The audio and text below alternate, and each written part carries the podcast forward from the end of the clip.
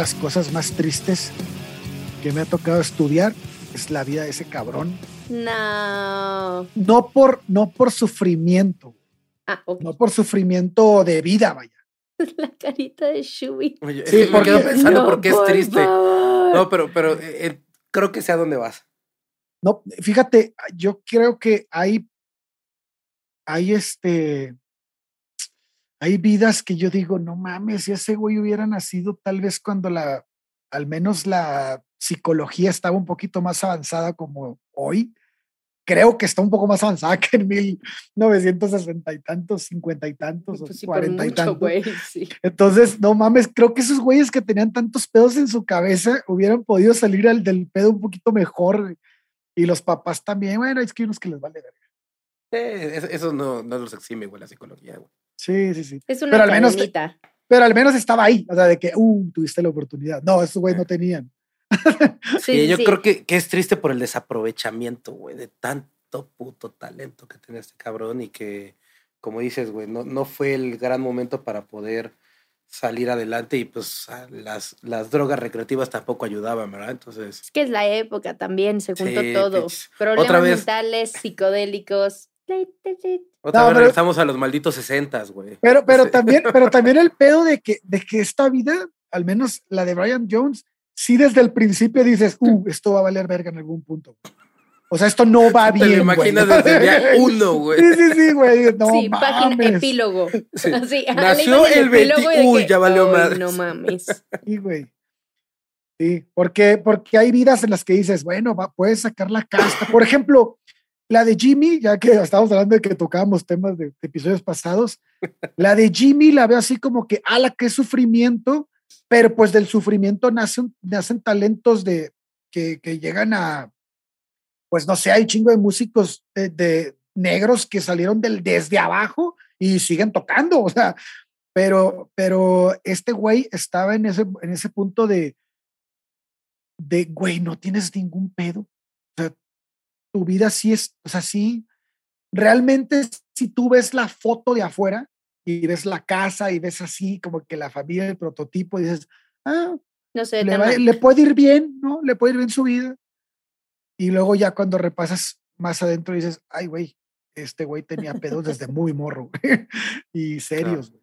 Ya, ya quiero saber. Entonces, amigos, bienvenidos.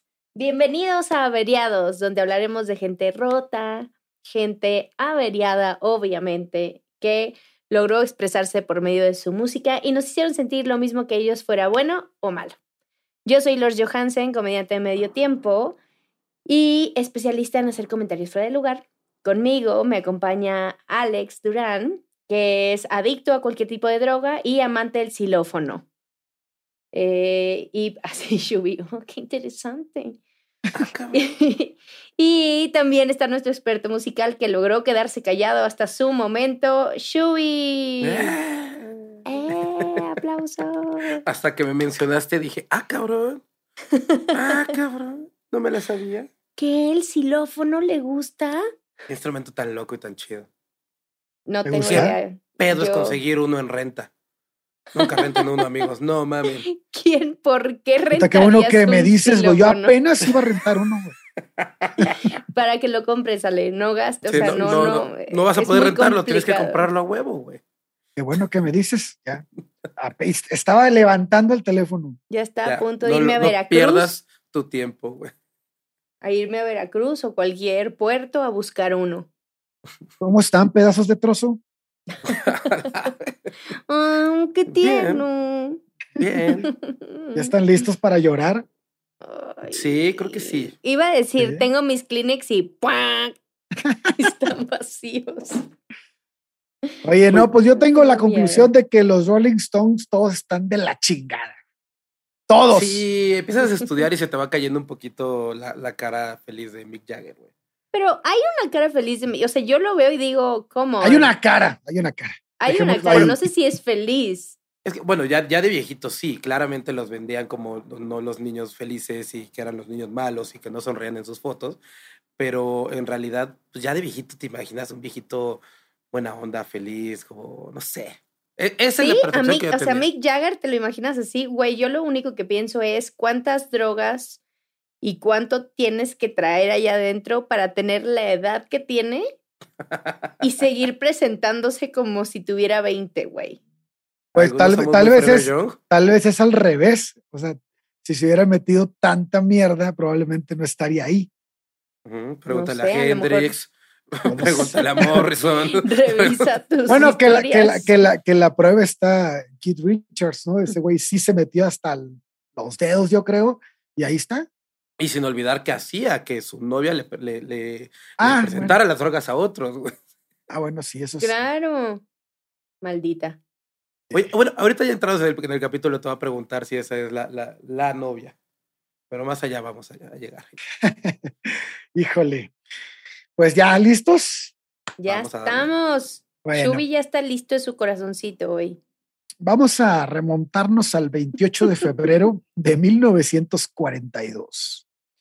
En Park Nursing Home, en la ciudad de Cheltenham, nace Brian Lewis Hopkins Jones, el primero de tres hijos de una pareja galesa integrada por Lewis Blount Jones y Luisa Beatriz Simons.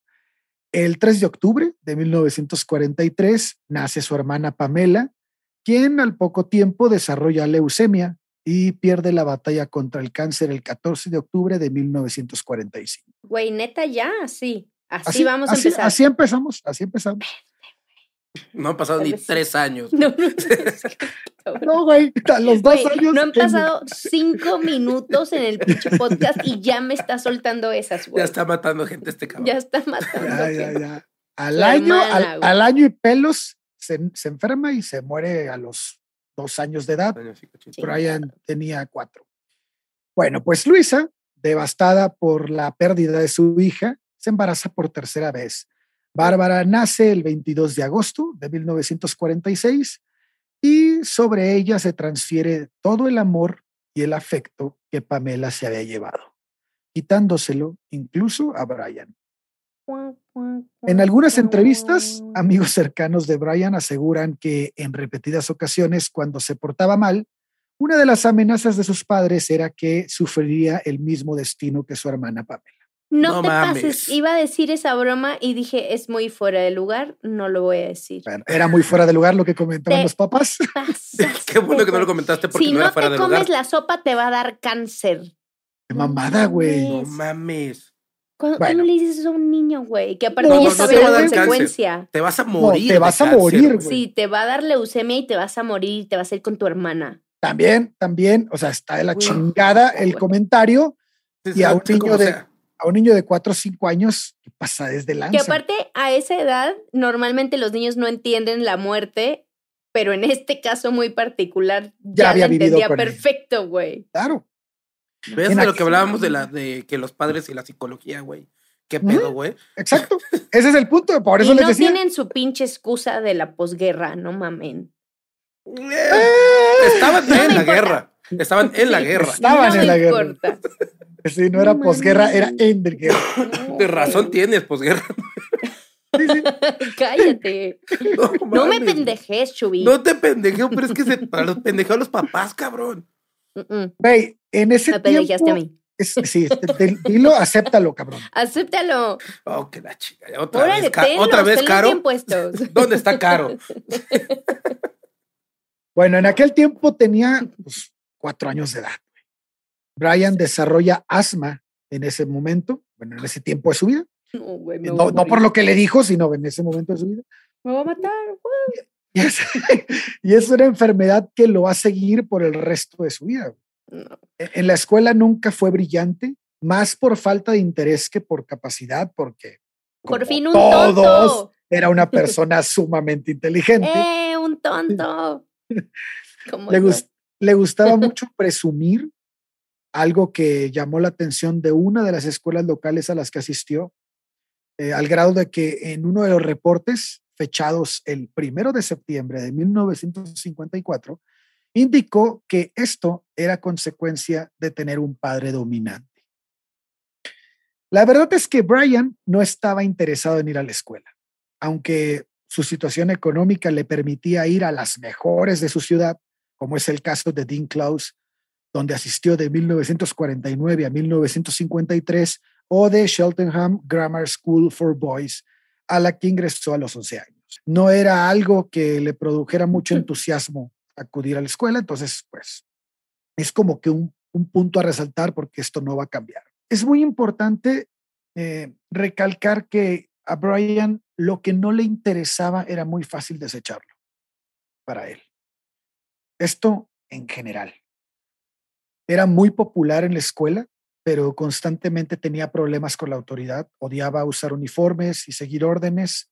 Por esos motivos fue suspendido en dos ocasiones.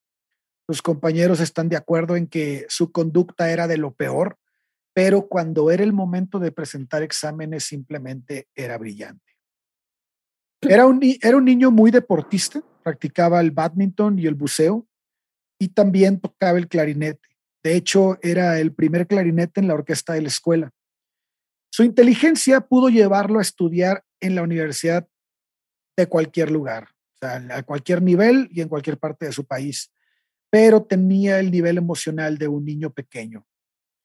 Un problema que lo afectó durante toda su vida y más al momento de tomar decisiones. Pero espera, yo quiero saber qué, qué implica eso aparte de la toma de decisiones. O sea, como que si alguien le dejaba hablar, se bajoneaba muy cabrón. Le sacaba la lengua. sí, le jalaba el pelo. este. No, solo, solo como que era muy, muy tajante o, o, ahorita van a ver, pero tomaba decisiones que nadie toma. O sea, de, si algo, no, como les dije hace rato, si algo no le interesaba, lo desechaba. No importa que fuera, no importa si fuera un hijo, no importa si fuera eh, sus padres, ajá, lo que fuera, lo que fuera. Ya estoy viendo venir la pinche historia, Dios. Bueno, sus padres, sus padres siempre buscaron enfocarlo para tocar música clásica. Luis eh, era ingeniero aeronáutico y tocaba el piano. Aeronáutico, perdón, y tocaba el piano. Y este, mientras que Beatriz era maestra de piano, tocaba el órgano y dirigía el coro de la iglesia local. El órgano de su esposo, ¿no? También. También. Ya. Al menos tres veces. Espero. Mínimo. Pues bueno, eh, eh, ella, de, de hecho, desde su madre, como era maestra de piano, fue de quien recibió las primeras lecciones a muy corta edad. Eh, Brian tuvo acceso a a conocimientos privilegiados de música clásica, pero el sueño de sus padres de prohibirle quintas paralelas comenzó a esfumarse una vez que descubrió el jazz. Ay, la música de la iglesia. Para algunos autores, su inmersión en el mundo del jazz comenzó cuando escuchó por primera vez a Charlie Parker y su saxofón alto. Algunos otros dicen que el artista que lo inspiró para involucrarse en ese instrumento de viento fue Cannonball Adderley. Sea como sea. Esta no es la primera vez que hablamos de estos músicos. No, Cannonball es lo hablamos con Jimi Hendrix. O sea, están así con todo lo de los sesentas, así. Sí. Sí, sí, Los super embarraron. No es cierto. Cannonball hablamos con Jaco Pastorius cuando audicionó. ¿Se acuerdan que hizo trizas la rola con el bajo y le ah, dijeron, esa rola es, tiene mucho significado para mí? Le dijo este Sabeño, quién, quién era el que estaba con él? Creo que sí era Sabeño. Sí. Bueno, pues creo que ahí fue donde lo dijimos. Bueno, sea como sea, eh, convenció a sus padres de que le compraran un saxofón y al cumplir 14 años su sueño se hizo realidad. Recordemos que este güey era un excelente ejecutor de clarinete, así que el brinco para tocar saxofón, pues era un pasito. Sí, no es tan complicado, pues. No, sé si la gente que nos escuche esté involucrada en este tipo de instrumentos, pero eh, los músicos que tocan el saxofón generalmente, no siempre, pero generalmente empiezan con el clarinete. Y sí están involucrados porque es muy similar las posiciones. Pues es de aire, ¿no? Con la flauta. Exacto. digo, no, este, al menos aquí en México no hay cabrón que no sepa tocar la flauta dulce o que la haya tocado en su momento. Este, y de hecho, eh, este güey Brian Jones de los primeros instrumentos que toca la flauta también. La flauta, el clarinete y el saxo. Es un multiinstrumentista este güey. Güey, toca todo, tocaba. O sea, yo creo que la lista son 50 instrumentos, güey. Sí, es una locura. No mames. O sea, sí, está cabrón. Acá yo tengo una lista nada más de 24 instrumentos. De todo. De hecho, de hecho, fíjate, ahorita vamos, clarinete, piano, saxofón, y tres años más tarde de que le regalaron el saxofón, es decir, en su cumpleaños de 17, él recibe su primera guitarra por parte de sus padres y comienza a dominarla tan rápido que se convierte en su instrumento principal. Las habilidades de Brian para ese entonces ya eran sobresalientes. Eh, el nuevo instrumento le abrió la puerta muy importante y comenzó a tocar en un grupo llamado The Rainbows. Tal vez fue el primer trabajo serio y remunerado que tuvo. El punto es que ahorró todo lo que pudo y este y cuando pensó que tenía lo suficiente, viajó al norte de Europa. Anduvo vagando un tiempo por allá, especialmente por Escandinavia, donde según los rumores tuvo dos hijos, los cuales, de ser cierto, obviamente los abandonó. ¿Y ahí pues cuántos años tenía? 17. no seas mamá. Pues una vez que se acabó el dinero, él regresa a Inglaterra y ya no sabe más de eso. Ah.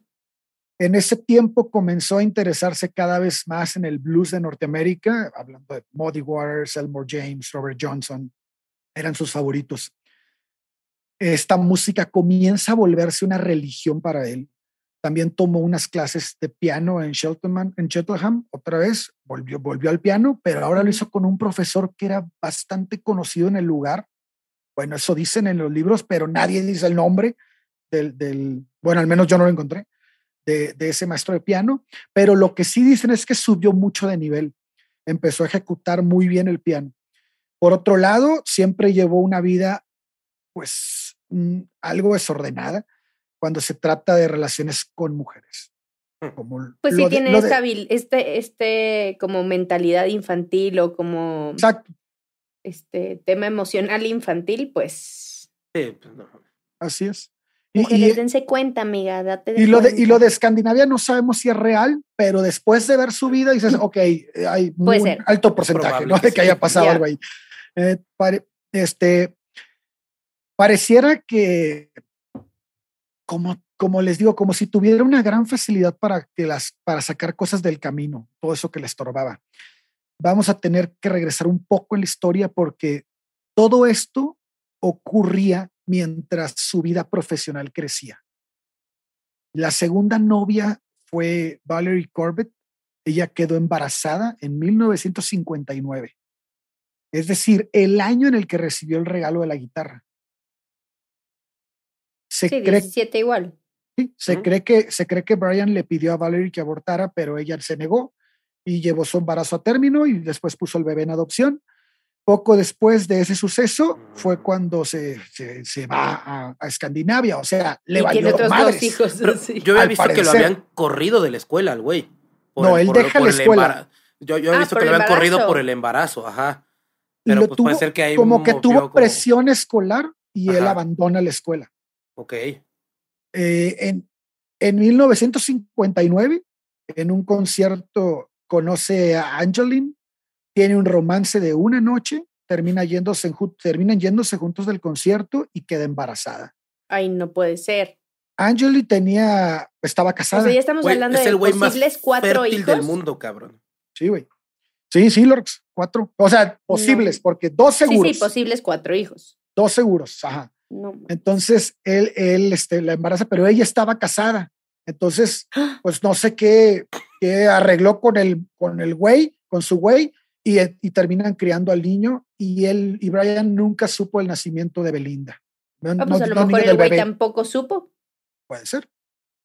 Esto lo sabemos por el libro que escribió Wyman, que es el, era el bajista, creo, de, de, de los Stones, y que fue uno de los primeros que ya se, salió, se retiró de los Stones y se puso a escribir y, este, y a tocar, pero por fuera. En 1961, la novia se llama Pat Andrews el 21 de octubre dio a luz el tercer hijo de Brian, entre comillas. Tercer hijo que él sabe. Ajá, el, el, ilegítimo. ilegítimo, legítimo. Ándale, oficial tres, extraoficial cinco. El quinto, güey. Él se llama Julian Mark Andrews Y bueno, pues parece que hay un destello de la nada de responsabilidad por parte de Brian. Apenas iba a preguntar cómo lleva entonces cinco sin hacerse responsable. Ajá. Hasta parece mexicano ese cabrón. Eh, ¿Estás seguro que es, que es inglés, güey? Latinoamericano, chingado. ¿Qué pedo? Seguro usaba playera de tirantes. Seguro, güey. Camiseta del América. Y chanclas. Oye, y entonces se queda a vivir un rato con ellos, con la familia.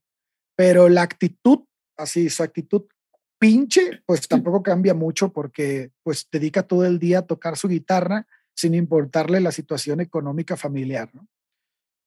Estando en esta situación, decide abandonar su pueblo natal y se muda a Londres, obviamente él solo.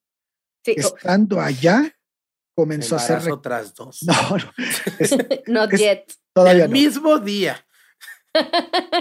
Eh, estando allá empieza a ser más reconocido y empieza a tener también amistad con músicos de talla más alta como Alexis Corner, quien tenía un grupo llamado The Blue Incorporated, donde Brian se une y posteriormente ahí es donde conoce a Ian Stewart. El día eh, que toca ese grupo en un lugar llamado Ealing, acuden tres amigos pues buscando entrar al negocio de la música sin tener mucho éxito.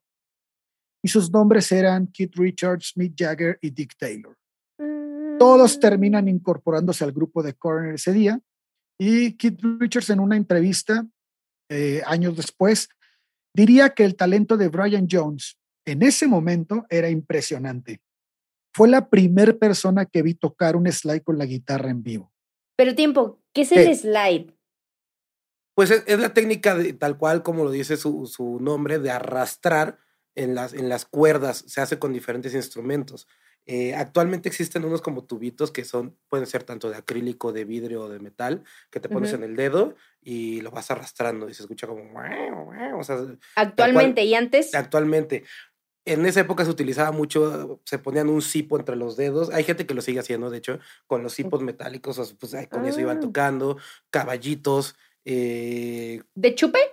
Sí, Sí. o también la- las, las Ah, como se lo anforitas. meten en el dedo y con eso lo hacen, ¿o qué? Ajá, o lo, lo- hay forma de agarrarlo con los dos dedos y, y contra el brazo, lo, o sea, como si hicieras. ah, ¿Cómo lo podemos hacer aquí? Haz de cuenta que esto es esta, esta cosa, ¿no? Bueno, para los que no estén viendo en YouTube y la van a como arrastrando así en el brazo. Es ponerlo tal cual en tus dos dedos y golpearlo en las cuerdas y de ahí tocarlo. Va generando diferente sonoridad, ya sabes, igual que con lo de lo de Jaco Pastorius y el bajo, ¿no? Ujú. según eh, si es metal, si es vidrio, si es acrílico o algo así. ¿O sabes qué, Durán? Ya sé. Mágicamente te acaba de aparecer una guitarra en tus manos. Ajá. Explica cómo se toca, güey. ¡No mames! La magia Eso del no fue nada planeado. ¡Wow!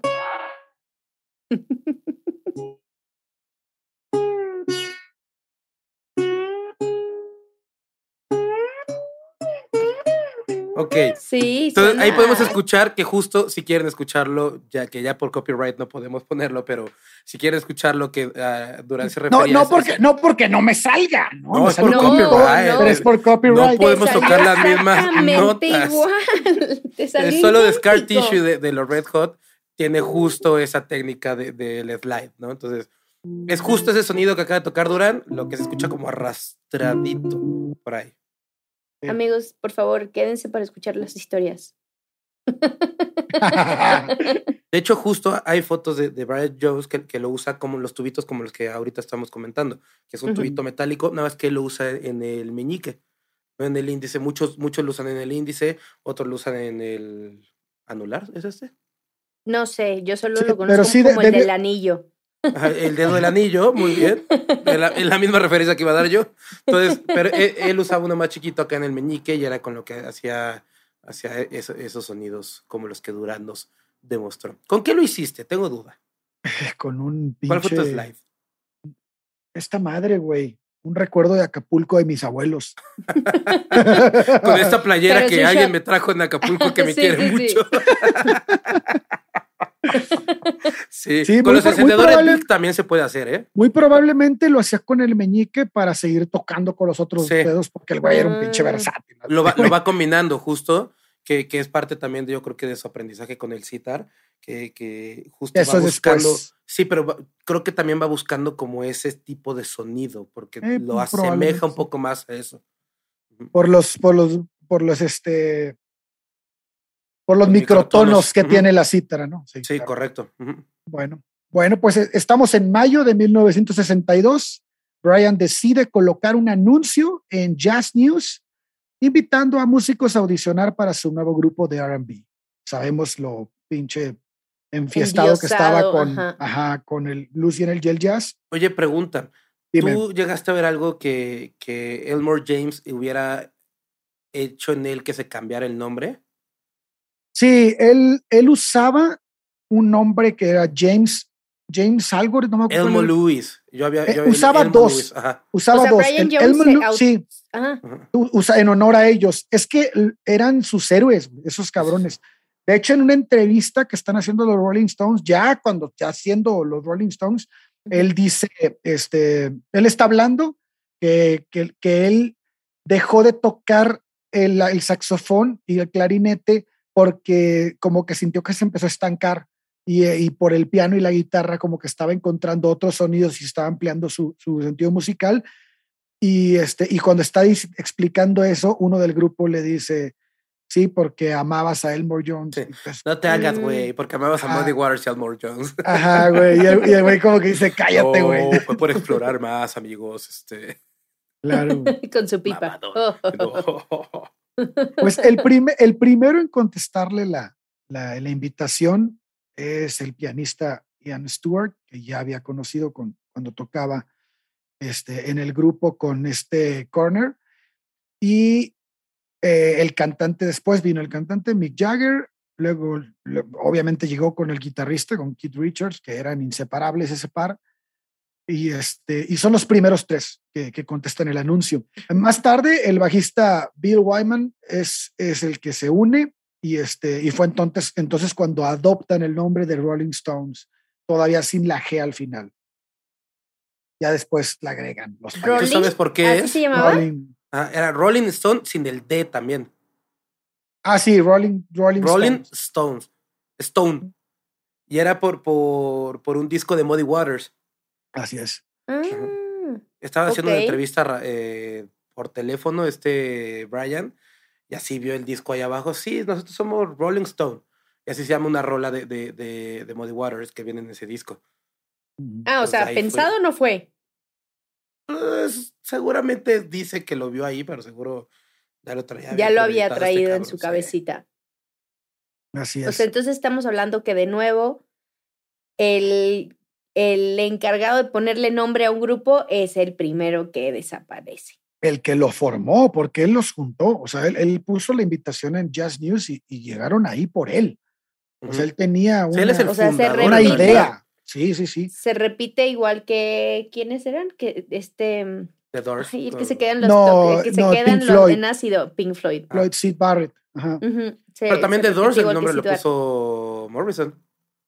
Bueno, The Doors, sí, sí, sí.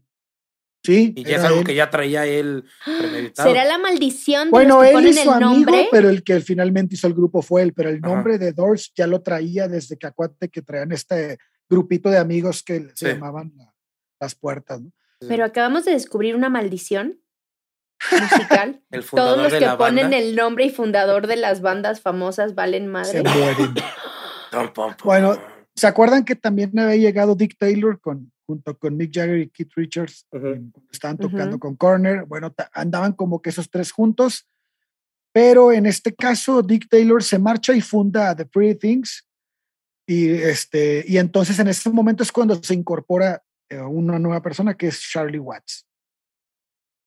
Eh, una vez formados los Rolling Stones, adquieren a su primer representante, quien inmediatamente le dice a Brian, güey, tú no puedes ser visto con tu hijo y ni con tu esposa, ¿Con cuál de los entonces, diez? con el reconocido, Con el último. con el único reconocido. Eh, este, en ese momento Brian Ah, porque dice, aunque vivía ya se seguía haciendo cargo. Pues ya lo había reconocido, o sea, ya, lo veía. De hecho, hubo Ya, mucho tiempo, en- hubo un tiempo, no mucho tiempo en el que Brian incluso se sintió orgulloso de ese hijo, o sea, como que Ah. sí lo, sí lo presumía y así. Y cuando le dijeron, güey, es o los dejas o no podemos hacer el grupo, pues él dijo, bueno, pues los dejo. Y entonces, No este, mames. Él difícil, piensa- pero, pero bueno, un- en un principio él dice, pues van a ser unos meses nada más de promoción, este, me voy a alejar un poco y luego ya retomo, pero la verdad es que la fama de los Stones nunca bajó, se fue, a, se fue hasta el cielo Nunca ha bajado. y entonces, y nunca ha bajado, y este, y pues él empezó a tener este roce con el éxito, con conocer gente pues de mucho, de muy, de un nivel mucho más alto, y empieza a perder el interés por su familia y poco a poco desaparece. Eh, la actitud de Brian está muy lejos de cambiar. En 1963 conoce a Linda Lawrence y el 23 de julio ella está embarazada del cuarto Ay, hijo de qué Brian. ¿Es de Seis están los hijos ya condones? lleva. Ya lleva seis hijos. No mames. Qué bueno, pero tan ojo, ojo, ojo, fértil. ojo, ojo, ojo. Estos son los hijos que se saben. Sí, claro. Qué persona Por- tan fértil. Seguro como marinero, güey. Cada pinche Porque- puerto estaba dejando hijos, güey. No, y es que algo importante es que cuando él muere, la familia se niega a hacer pruebas a cualquier güey que diga que es hijo de Brian. No, güey, pues Entonces, se pues, van no a acabar mames, la herencia. ¿Quién sabe no cuántos mames. eran? Justo te iba a preguntar que si alguno de estos de los que hablamos, de los de Escandinavia o alguno de ellos, ha regresado o ha, ha Ni- dicho. la familia "Hey, no quiso hacer nada. O sea, nada, nada al respecto. Se chingó, solo hay uno. Sí. Entonces, este, bueno, Que pues la aparte, al final, bueno, eh, eh, spoiler, pues derechos él ya no tiene de nada. ¿por qué no? No se los queda todo este, este Allen Klein. Bueno, hasta, hasta el punto en el que él, antes de morir, este, a él le ofrecen su parte los Rolling Stones. Ya no sé si se los chingaron después. Según yo, Allen Klein se chingó todo, güey. Igual que Ah, con The bueno. Beatles. ¿Quién Ajá. es Allen Klein? Ahorita vamos a llegar a esa parte. Mm, Ahorita, les cuento esa parte. Eso, eso va a estar interesante. Pero bueno, este, entonces ya queda embarazada del cuarto hijo de Brian, el cuarto hijo ilegítimo, legítimo. Eh, como siempre, su relación no dura mucho y Linda termina casándose con Donovan, un cantante de folk escocés. Mientras tanto, en la música, las primeras etapas de la banda, especialmente entre 1962 y el 64, podemos advertir que Jones a menudo actuaba como vocalista de apoyo. Eh, sus voces ásperas pueden escucharse en Come On, en Bye Bye Johnny, en Money y en Empty Heart. Brian Jones y Keith Richards lograron obtener un estilo muy especial, algo que se llama guitarra entrelazada, que más tarde se convierte en el sello de los Rolling Stones. Consistía en que ambas guitarras sonaran simultáneamente sin que una fuera más, brillara más que la otra. Esto hablando de comping y hablando de solos, o sea, no, no, no, no cambiaba. No podía saber cuál era la guitarra principal, vaya.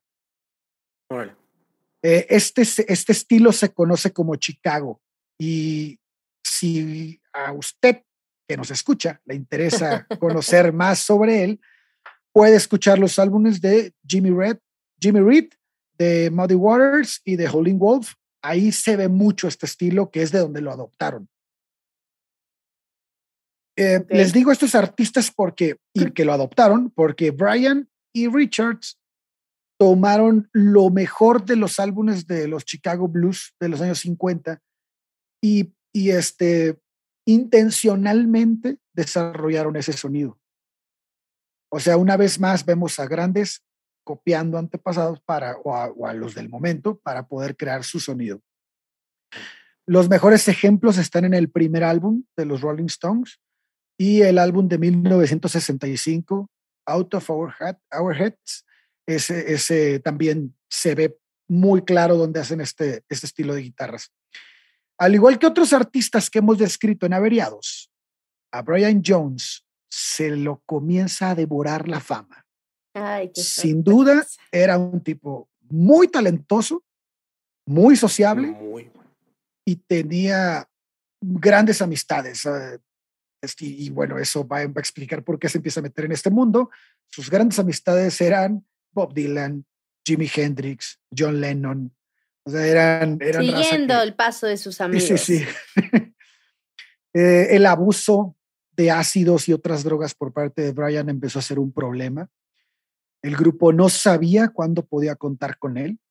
aquel, aquel sello de dos guitarras que distinguía de las demás bandas, que los distinguía de las demás bandas, eh, pues cada vez estaba más lejos de su versión original, porque Kit terminaba, Kit Richards terminaba aprendiéndose las partes de Brian, porque pues no estaba, pues terminaba haciendo una guitarra, haciendo las dos, y empezaba también a buscar ideas para, pues había momentos en los que no podía hacer las dos guitarras, entonces decía, bueno, ¿cómo chingados vamos a sustituir este sonido? Entonces empezaba a buscar cosas para, para lograr que en vivo tuvieran esa, ese mismo impacto. Exacto. Y entonces llegó septiembre de 1965. ¿Cuántos años tiene ahí más o menos? En 1965 debe haber tenido que unos 20, 23. Nació en el 42. Y ya está en esta espiral. Ah, sí, ya, ya. ya. Eh, aparte, el alcohol, el alcohol está todo lo que da. O sea, ácidos y chupe. Sí, de todo, de todo, sí. Entonces, este, en 1965, en septiembre, una rubia irrumpe el backstage en un concierto en München. Su nombre es Anita Pallenberg. Era una modelo que los había seguido desde Berlín y solo unos meses después ella está saliendo con Brian. A finales de 1966, Brian ya está muy alejado del grupo. Pasaba sus días con Anita en Cartfield Gardens.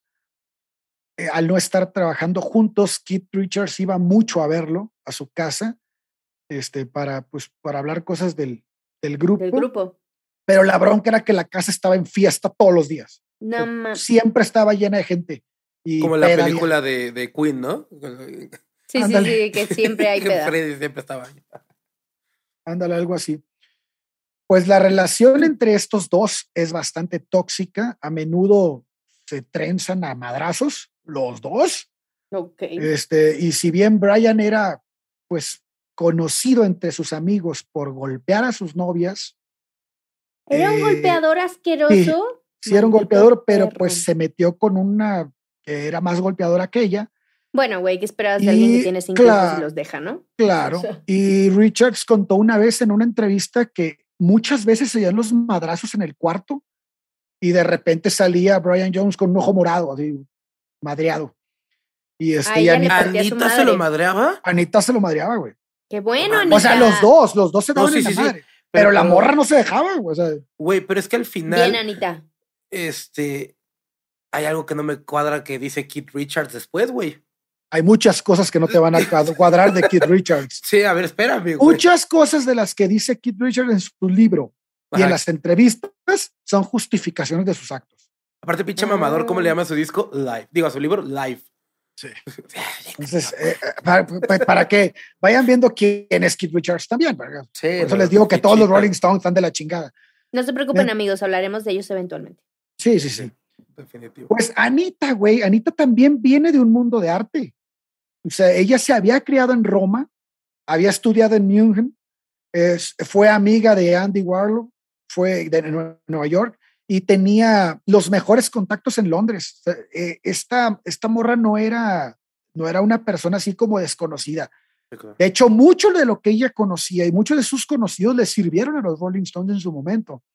Eh, en palabras de Keith Richards, la relación de Brian con Anita había llegado a un callejón sin salida por culpa de los celos cuando ella se negó a renunciar a sus trabajos como actriz para dedicarse a estar en casa como si fuera una geisha una fan, un costal de box o cualquier cosa que se le fuera ocurriendo a Brian. Incluía la participación en orgías, cosa que ella siempre negó rotundamente. Y bueno, pues en, este, en medio de esta crisis constante, Brian, Kit, Anita y una modelo amiga eh, de ella que eh, se fueron de viaje por Europa. Y fue en Toulouse, un lugar así, no me acuerdo dónde exactamente, donde Brian eh, queda internado en el hospital debido a que este, pues, le da neumonía.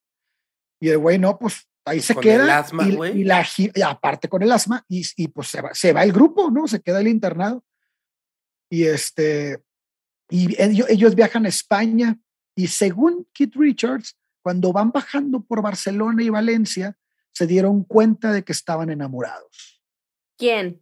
Pues la novia de, Anita de Brian y, y, Keith Anita Richards. y Keith Y Keith Richards. Richards. Ajá. Ah, Y entonces él, dice, él dice en su libro, no, me carcomía la culpa y no podía avanzar sobre la chica de mi amigo, ni siquiera con ese amigo que se había convertido en un verdadero idiota. O sea, eh, como que dice, no, yo no, yo no quería, no, pero No, pues, yo al no final, quería, solo se no. dio. No, y al hecho final e- ese güey se dice como, como el salvador de Anita, güey. Ah, O sí. sea, él al final termina siendo Bueno. el que, el que la salva de esa relación tan culera con Brian Jones, porque la, la llevó al hospital después de una madriza. Y él la lleva y la salva, y es como, ¿Y Keith. Richards le pegaba? no, o sea, no hay registro de. No hay registro esto es a eso. contar de Richards. Ya. Sí, pero ah, des- después vamos a ver Hablemos que, que sí, que sí se quedó con. Bueno, ahorita vemos eso. Pero el chiste es que termina, este, terminan dándose amor. Amor. No les, no les voy a, no les voy a especificar qué exactamente, porque sí lo dice Keith Richards en su libro. Ah, es un pero no- patán. Sí, sí, sí, le vale madre. Pero él dice que en el asiento de atrás del Bentley, cuando van en, en algún lugar entre Barcelona y Valencia, ñ, ñ, papá. Entonces, pues ya. Me gusta que no, este, no especificaste. No, no, no, tú. no voy a especificar. No voy a especificar porque es demasiado específico, más específico. no, mi maldito patán. Sí, el güey no se guarda nada.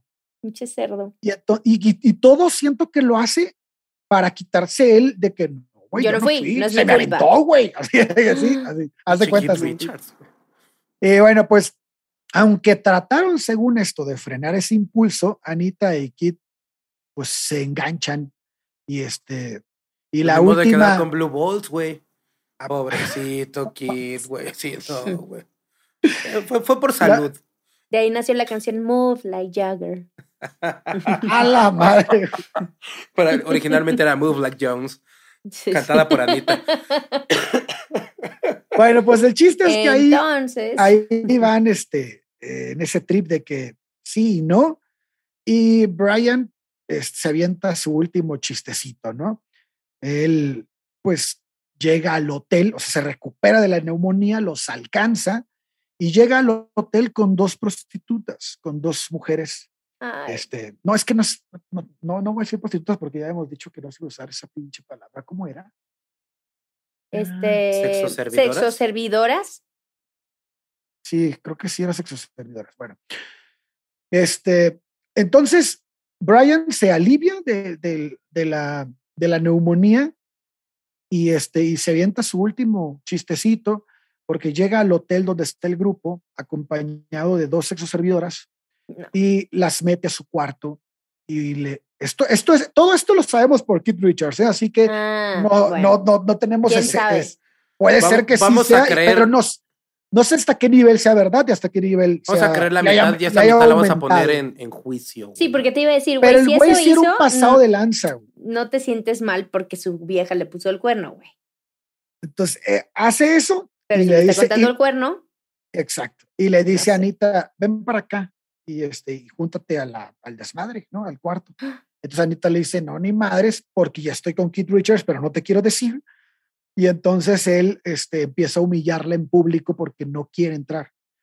Entonces ella le dice, le dice a, Keith, vámonos, güey, pero vámonos ya, y ya me vale madre que me vean contigo. Entonces se van a Londres ya de novios, pero no le avisan a Brian. Brian se mete al cuarto y se va todo el grupo a Londres. Entonces, cuando Kit sale del, cuando Brian sale de su cuarto, no hay nadie del grupo ni nadie de la, de, de la producción, nada de nada. no, güey, yo o sea, me pongo. Yo Entonces una güey- banda aquí. Sí, Ajá, y entonces el, El güey meme se, se- se emputa y se va a alcanzarlos, ¿no? Bueno, pues vuelven al, vuelve él también a Londres y eh, todo esto también hay que decirlo que fue gracias a la complicidad de Tom K- Killock, que era el güey que se encargaba de arreglar todos los pinches asuntos de, de los Rolling Stones. O sea, cualquier cosa que, que se les atoraba, él estaba ahí. Haz de cuenta como un asistente, no sé. sí, el solucionador. Ajá. Y este, y, y bueno, pues eso le emputa más, güey, porque pues es ya, ya es, pues es su grupo, ¿no? Él siempre, ojo, este cabrón siempre se sintió el dueño de los Rolling Stones, tanto que él cobraba más que cualquier otro del grupo. Bueno, él le puso el nombre, él los unió, o sea. Pero cuando se enteró de esto, el grupo dijo, ah, chinga, ¿cómo que cobra más que nosotros? O sea, porque nunca le dijo a nadie, nada más lo manejó por contrato. Ah, mm. Bueno, pues ahí empieza como que un descontrol de drogas más cabrón que el que ya estaba. El despecho y la soledad pues hacen estragos en Brian. Inicia una caída que ya no tiene retorno. Fueron años de destrucción y bastante alejado de los Rolling Stones. El 8 de Pero sigue tocando con ellos y todo. Pues ah. sí, no. Hasta que su drogadicción lo permitía. Sí, porque ya no podía tocar, güey. Se le, olvidaba, se le olvidaban que había tour, se le olvidaba ah. que, que había fechas de grabación, de estudio. O sea, ya... Bueno, si se le olvidaban los hijos, güey, ¿qué le puedes esperar? No mames, en este, en este momento también ya los Rolling Stones están ensayando con otro guitarrista. O sea, no le, están, no le han dicho, pero ya están ensayando con otro güey. Que la historia oficial es que hasta después lo buscaron, ¿no? Nah, es puro pedo. Pero es que, que, que es Mick, Taylor, ¿no? El que está con ellos en ese momento. se supone que hasta después lo buscan, güey. Bueno, pues el 8 de junio de 1969, Mick Jagger y Keith Richards se acercan a la granja de Conchford, donde vivía Brian, para informarle que estaba fuera de la banda. El primero. banda, güey. sí, güey. El primero que habló fue Keith y fue directo. Le dijo, hey, Brian, se terminó, güey. Fue todo lo que dijo. Y este. Ahora sí que, como nuestro querido, no tan querido AMLO, yo sabía que había sido al revés, que empezó Mick, Mick Jagger a decirle, güey, la cosa, que no sé qué, y que lo interrumpe este cabrón. Y dice, güey, estás fuera. Sí, güey. O sea, porque... que uno quería ser como muy amable, Mick Jagger quería ser muy amable, y Keith Richard le dijo, güey, estás fuera, estás despedido. Es que iban con la idea de policía bueno, policía malo, güey. Donde mm. Mick Jagger iba a ser el, no, güey, mira que esto, y el otro era, no, vete a la chingada, pero Estrategia el güey traía como que cola, ¿no? Pues traía la vieja, traía amor, traía otras cosas. Entonces, este, eh, te digo aquí, lo cortan y es Mick Jagger el que le dice, eh, güey, pues te voy a dejar claro cuál es tu porcentaje, te corresponde por las regalías de la banda y aquí se acabó, ¿no? La verdad es que los Stones ya eran un proyecto bastante serio y grande. Entonces, ¿Tiene los datos de cuánto le dieron? No, no lo, no lo precisa pues en el libro. Yo, Pero si los tienes. Yo fui que fue una ah. indemnización de 200 mil dólares. ¿Cómo? como de liquidación, 200 mil dólares. ¿Y de regalías? Y que le dieron un sueldo anual de 40 mil dólares. De ahí hasta que, o sea, que él, eso fue lo que él pidió, un sueldo anual de 40 mil dólares durante y es bajo para la banda estuviera activo. Ahora, 40 mil dólares en esa época, ¿cuánto es? Pero es bajo para esos güeyes. O sea, para ese grupo. Sí, para lo que ganaban. Sí. Pues te digo, era un proyecto ya muy grande y serio y la verdad es que no podían depender de una persona que no podía ni sostenerse. Eh, además, o sea, independientemente de todo lo de la chingada que hicieron, era, la, verdad es que este güey estaba inservible. Güey, es una mamada en los tres discos que, que, los últimos que participó, en uno grabó nada más las congas y, el, el güey. O sea, participó en dos canciones y tocó dos instrumentos. Ah, en el anterior participó en una rola y en el otro participó en media rola también, güey. No manches. O sea, si le decían, güey, necesitamos un guitarro, pero pues no te sabes ni siquiera las partes de, de, de, de lo que vas a tocar, no vas al estudio, güey. Sí, güey. No conoce las rolas. De hecho, ya en este momento estos güeyes ya están grabando en el estudio de Mick Taylor. O sea, ya no, ya ni siquiera esa como que vamos a jalar a Mick, no, ya están grabando. Ah, qué cabrón. Una, una, una, este, un dato que me, me, me llamó mucho la atención fue que eh, la medianoche del 3 de julio de 1969, que es cuando Brian Jones fue encontrado en el fondo de la alberca del rancho de, de Conchford Farm. ya me final. fue, fue trasladado al hospital donde fue declarado muerto. Eh, el informe forense precisó que murió de ahogamiento, ya que sus órganos vitales no resistieron mucho después de que estaban sumamente agrandados por todas las drogas y la bebida y todo el alcohol. Bueno, en este momento la noticia la reciben en el estudio de Mick Taylor. No mames. Sí, güey, estaban, estaban grabando. Uy. No, y, ahí se nota la diferencia, güey, de, de, de, de, qué iba cada quien, güey. O sea, un güey estaba metiéndose en la pena de su vida, güey. Y mientras los otros güeyes estaban grabando uno de los discos. Sí, están chambeándole, güey. No, pues ahí ya lo habían corrido. Sí, claro, evidentemente. Ahí ya lo habían corrido. Y eh, de hecho, chécate las fechas. Ellos lo corren el 8 de junio y el 3 después, de güey. julio, ni siquiera el mes, el 3 Sí. de julio, él está muerto. O sea, un mes después de que Mick, de, de que Mickey Pero- Kid lo visitaran en su casa, ¿qué pasó, Lox? Pero, pero vas a contar algo más de su muerte porque Sí, vamos a terminar cerrando en la muerte y, y algo, tiene- Chuy va a hablar de los números también. Yo tengo datos de la muerte de, de, de este güey. Y hay, mucho, hay muchas cosas, incluso hay otras teorías de conspiración y hay más, hay más, hay más. chismecito. Este, Sí, entonces él, este, te digo, esto ocurrió eh, casi un mes después de lo de, de la visita de Mickey Kid. Y algunos dicen que fue la gota que derramó el vaso. A partir de ese momento aumentó, o sea, todo ese mes aumentó en exceso el, el, el- si, algo- si se puede llamar así. pues bajoneadísimo, exceso güey. Entonces de ya, consumo de drogas y alcohol. ya no me y importa otra- nada. Otra Ya no tengo hipótesis nada que hacer. O- otra hipótesis es que debido a que había dejado las drogas, porque en este punto sí las había dejado, había ido al doctor y le habían dado medicina, esas pastillas que le habían dado eran tranquilizantes, pero él nunca dejó de Mm. tomar alcohol. Entonces, Ah. imagínate con tranquilizantes, alcohol y te metes a la alberca, puta madre, pues es casi un suicidio, güey. Entonces, este, Pues depende la- de cuántas te metas, güey. pues imagínate cuántas se haber metido. La, la- la banda estaba este, ya completamente eh, ausente para él y él para la banda. Y algo muy interesante es que Keith Richards lo primero que dice es que habría que revisar quién estaba en la casa ese día.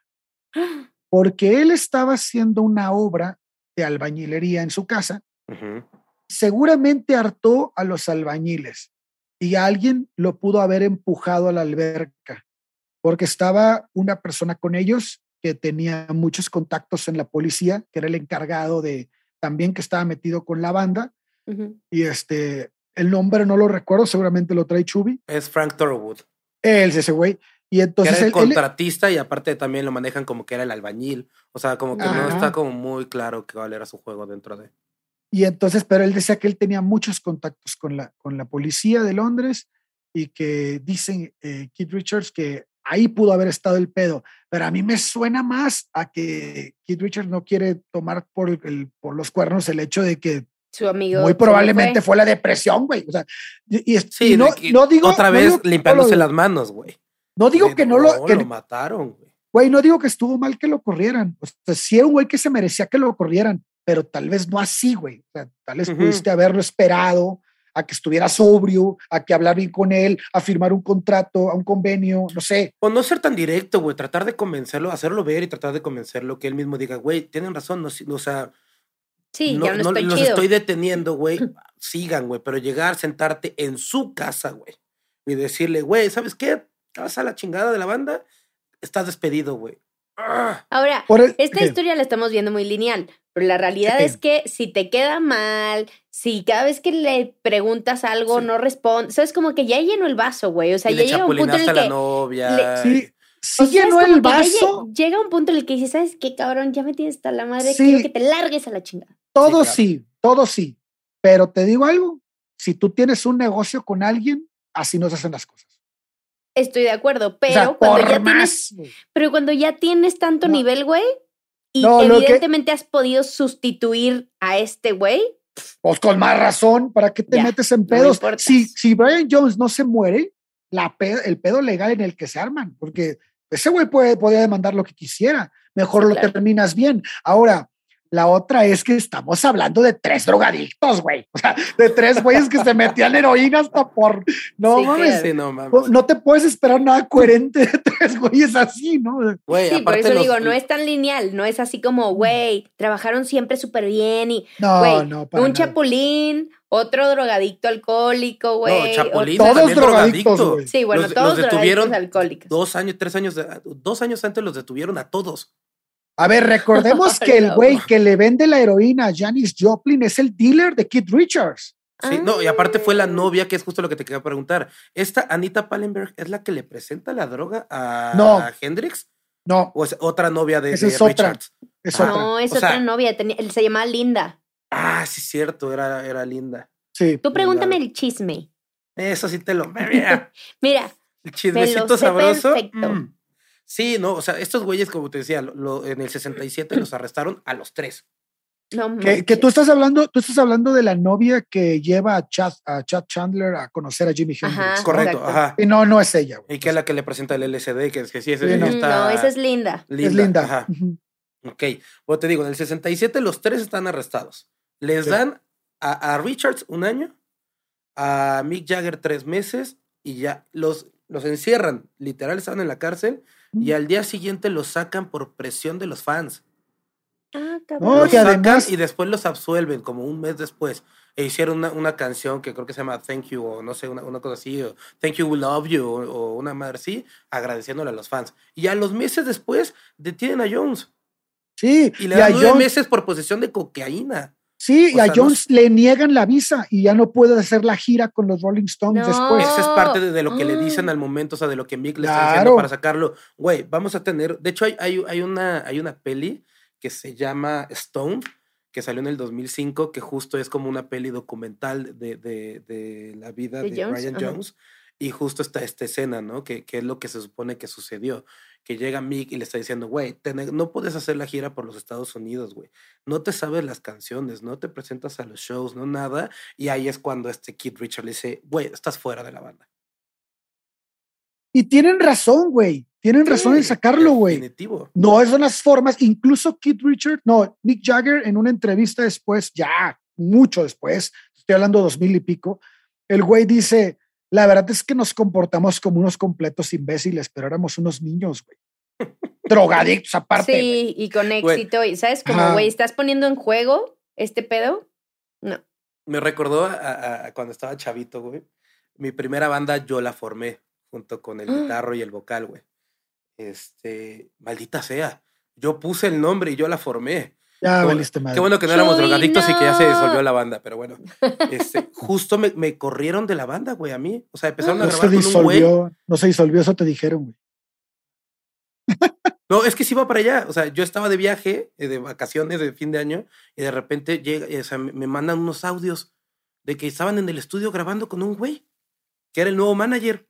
Y de repente mi, mi papá, que justo de lo que hablábamos el episodio pasado, que puta, me apoyó un chingo, agarró y me dijo en año nuevo, o sea, el medio 31 me dijo, pues si quieres, agarramos un avión, nos regresamos, estábamos en Mérida. Mm. Me dije, pues nos regresamos y llegué a hablar con estos güeyes y lo único que me dijeron fue, güey, o sea, no es que te corramos de la banda, solo que ya no vas a ser el bajista, ahora puedes tocar cualquier otro instrumento. Y uno de esos güeyes agarra y me dice, oye, ¿y podrías tocar, no sé, el triángulo, por ejemplo? Güey, yo me volteé y le dije, güey, vas y chingas a tu madre. ¡Ah! Chale, Eh, o sea, sí no son, sí. manches, Yubi, dime que te los madreaste. No, güey, los mandé. Eso aparte fue en mi casa. Aparte fue en- eh, eh, aquí en. en- Aparte, estaban grabando en mi estudio. No, fue en mi cuarto. No, No grabaron en el estudio de, de- de otro güey. Este, y sí fue como, güey, vas y chingas a tu madre. O sea, es mi banda, es.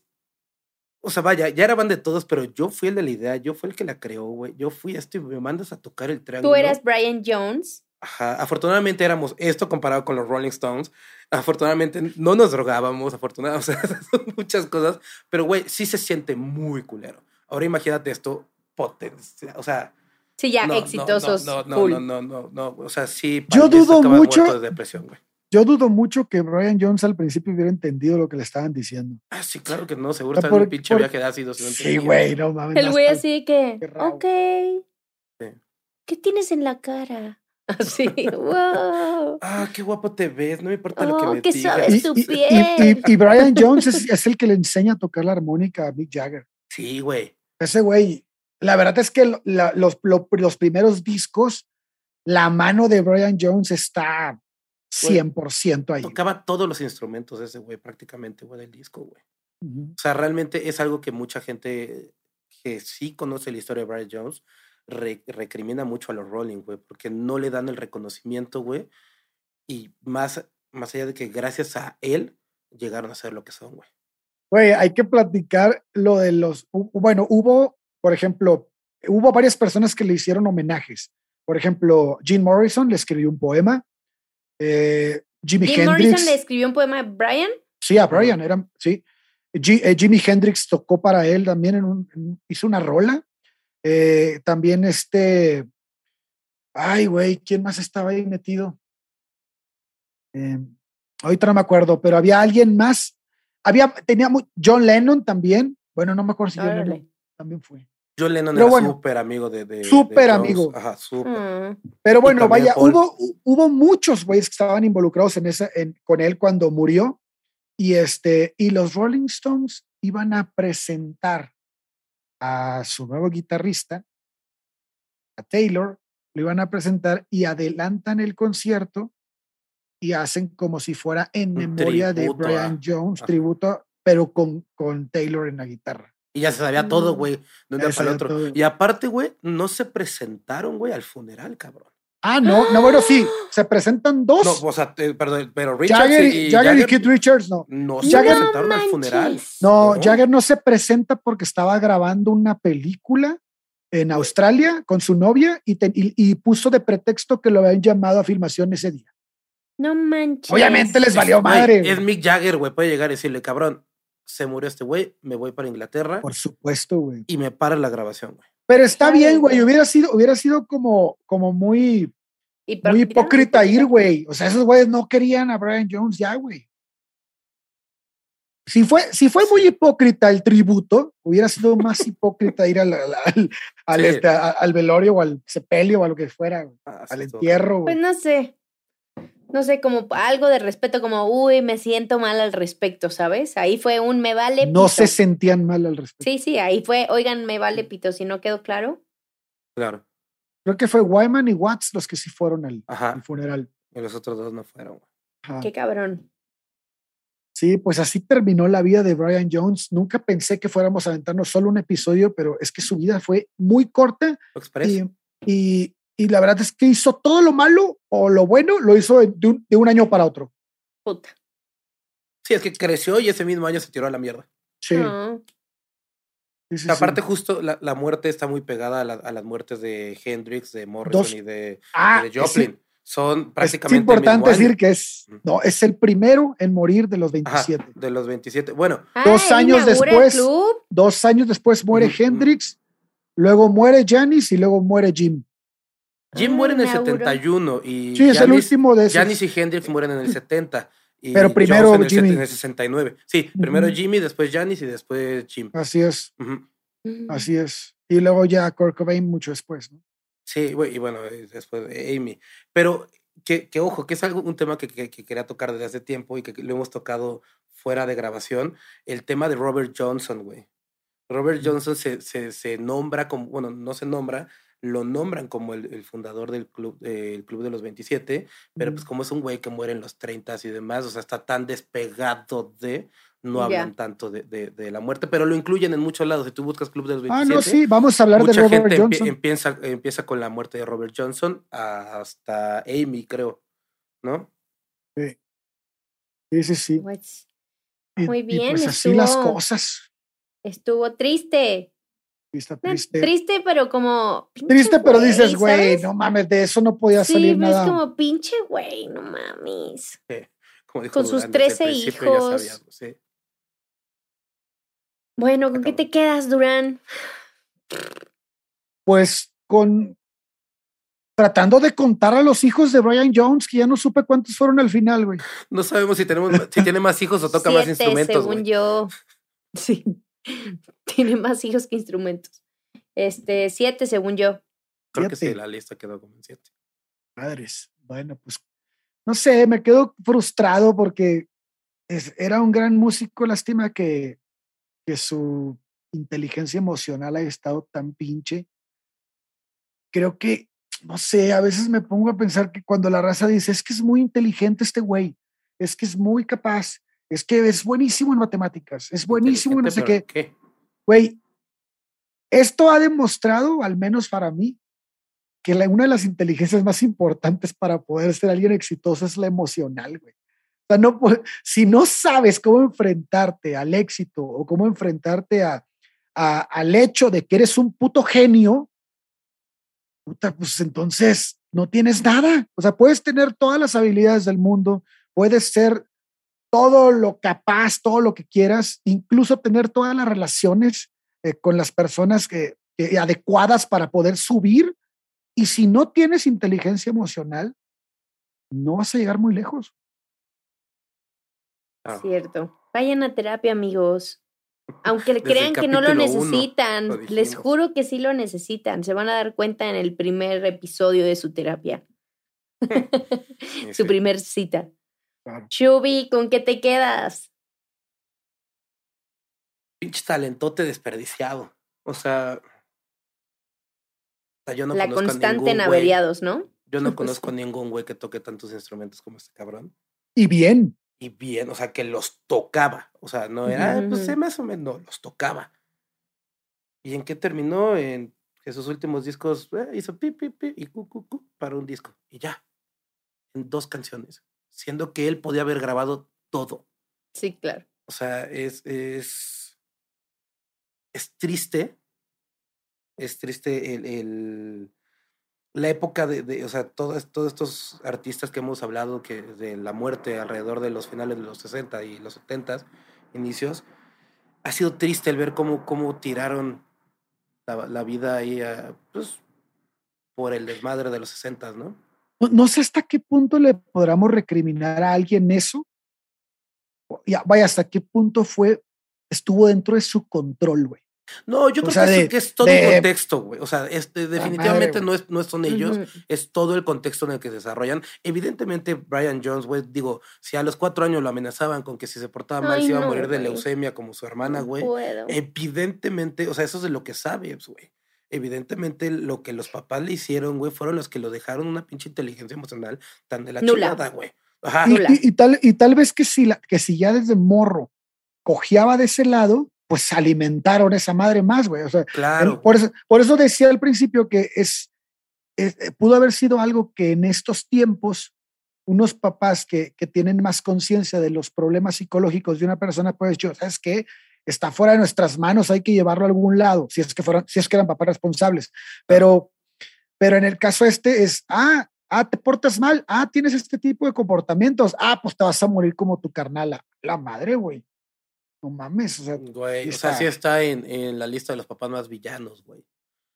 sí, y eso es solo un pedacito de lo que vimos. O sea, imagínate un dato de ellos.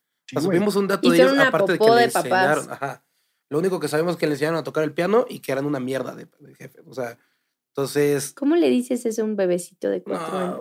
a cualquiera en general, pero cuatro años. O sea, si hiciste eso, ¿qué, qué más hiciste? Exacto, exacto. ¿Qué más lo que voy, sí.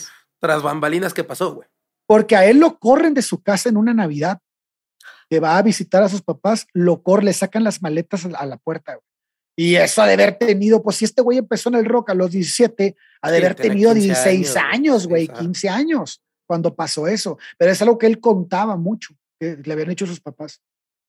Sí, no, definitivamente creo que ahí la culpa, evidentemente no la tienen los artistas, la tienen en el contexto.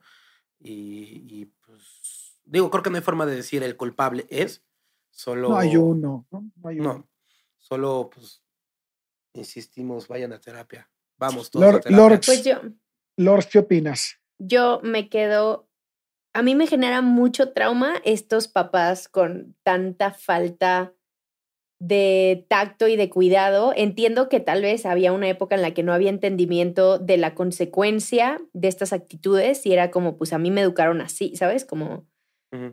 Y al final, bien, o sea, hay mil estudios que dicen que cualquier adicción, alcoholismo, drogas, vienen del dolor. O sea, vienen amarradas a, tratar de mutear ciertos dolores o ciertas este, cosas del pasado. Si estamos en ese punto en el que el güey ya, ¿sabes? O sea, dejó ir su oportunidad de vida, ¿cuántas cosas hay detrás que seguramente no, no comunicaba? O sea, eh, y no es justificación, pero también el tema de la falta de responsabilidad de, o sea, con sus hijos, también era, o sea, hay algo ahí detrás que viene pues es lo que muy chico. O sea, pues sí, no. Aunque ya no sabes, no sabes si hubiera sido mejor que sus papás se lavaran las manos pues de ese güey y lo dejaran crecer. Es que analízalo. A los cuatro años pierde todo contacto con sus padres porque se lo dan todo a su hermana. ¿qué, qué, qué, cuánto crees que ha pasado de esos seis años? Pues a Sí. los 15 se fue, güey. Sí, O sea, no estuvo en, Sí. eh, estuvo en casa y no estuvo en casa. Sí, era más bien niño de la calle, ¿no? Era mejor niño. que no estuviera. O sea, en Sí. realidad. Y además, con estos pedos, o sea, si de, de, de me valen, si le valía madre afuera sus propios hijos, sus papás deben de haber valido madre 70 Sí, mil veces más. Entonces, y esto porque lo han de haber tratado de la chingada, y entonces no tenía ninguna necesidad de, o sea, ningunas ganas de aguantarles nada, ni de Sí, ofrecerles claro. nada. Y no les debo nada. Exacto, exacto. Entonces, cuando él se va a, a Escandinavia, está bien morro, o sea, tiene 16 años, Sí. 17 años, y, y, y, y siempre están estos de, el papá le regaló un saxofón, el papá le regaló una Sí, guitarra. hay detallitos. O sea, sí hay esto, como el papá de Jimi Hendrix, ¿no?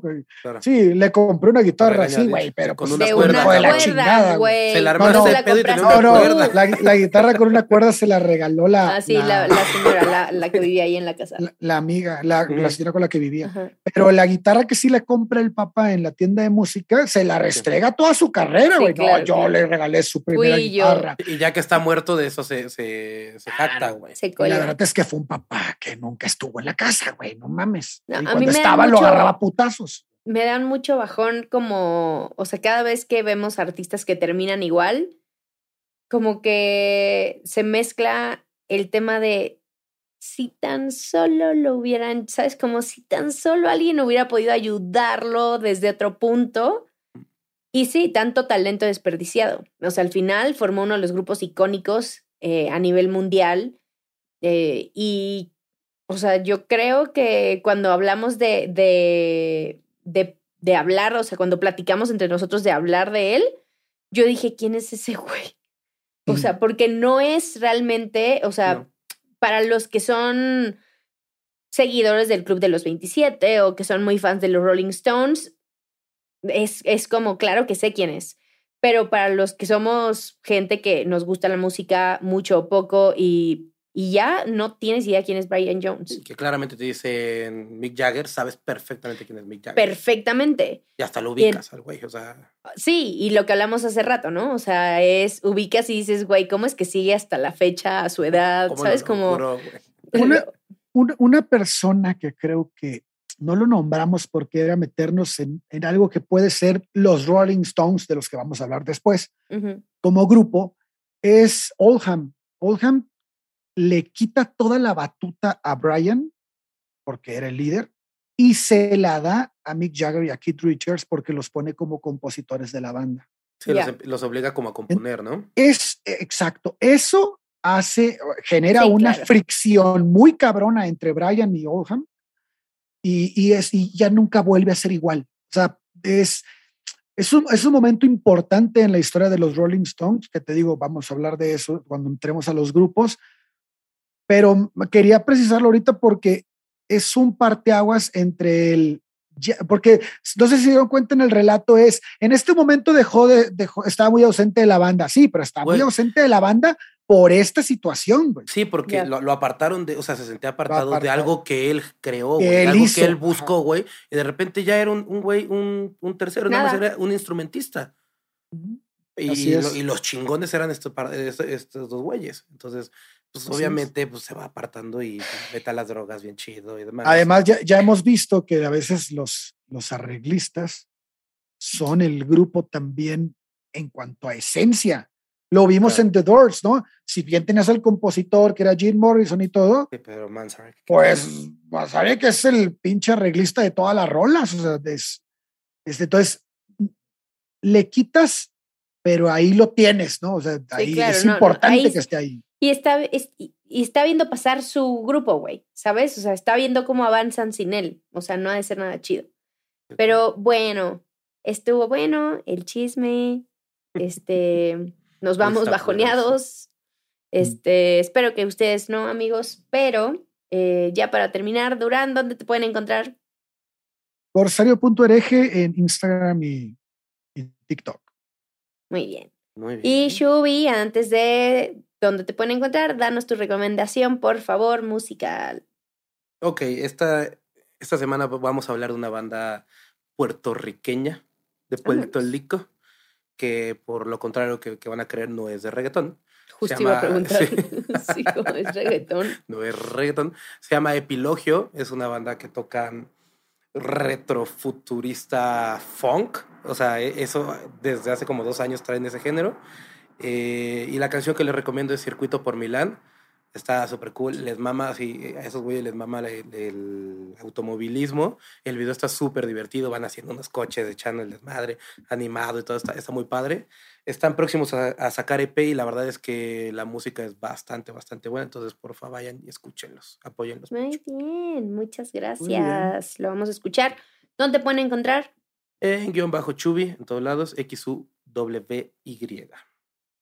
Amigos, ya saben, nos pueden encontrar en Averiados Podcast y ahí estamos los tres. Siempre estamos tagueados, así que nos pueden buscar si es que se les dificulta encontrarnos. Y a mí me pueden encontrar en Instagram como LordsJ y en TikTok como Lords con X. Y eso es todo para nosotros el día de hoy, amigos. Nos vemos la próxima semana. Gracias por escucharnos. Bye. Bye. Bye. Besitos en sus pompis. Hello, it is Ryan, and we could all use an extra bright spot in our day, couldn't we? Just to make up for things like sitting in traffic, doing the dishes, counting your steps, you know, all the mundane stuff. That is why I'm such a big fan of Chumba Casino. Chumba Casino has all your favorite social casino style games that you can play for free anytime, anywhere with daily bonuses. That should brighten your day a little. Actually, a lot. So sign up now at chumbacasino.com. That's chumbacasino.com. No purchase necessary. Group. Void were prohibited by law. See terms and conditions. 18 plus.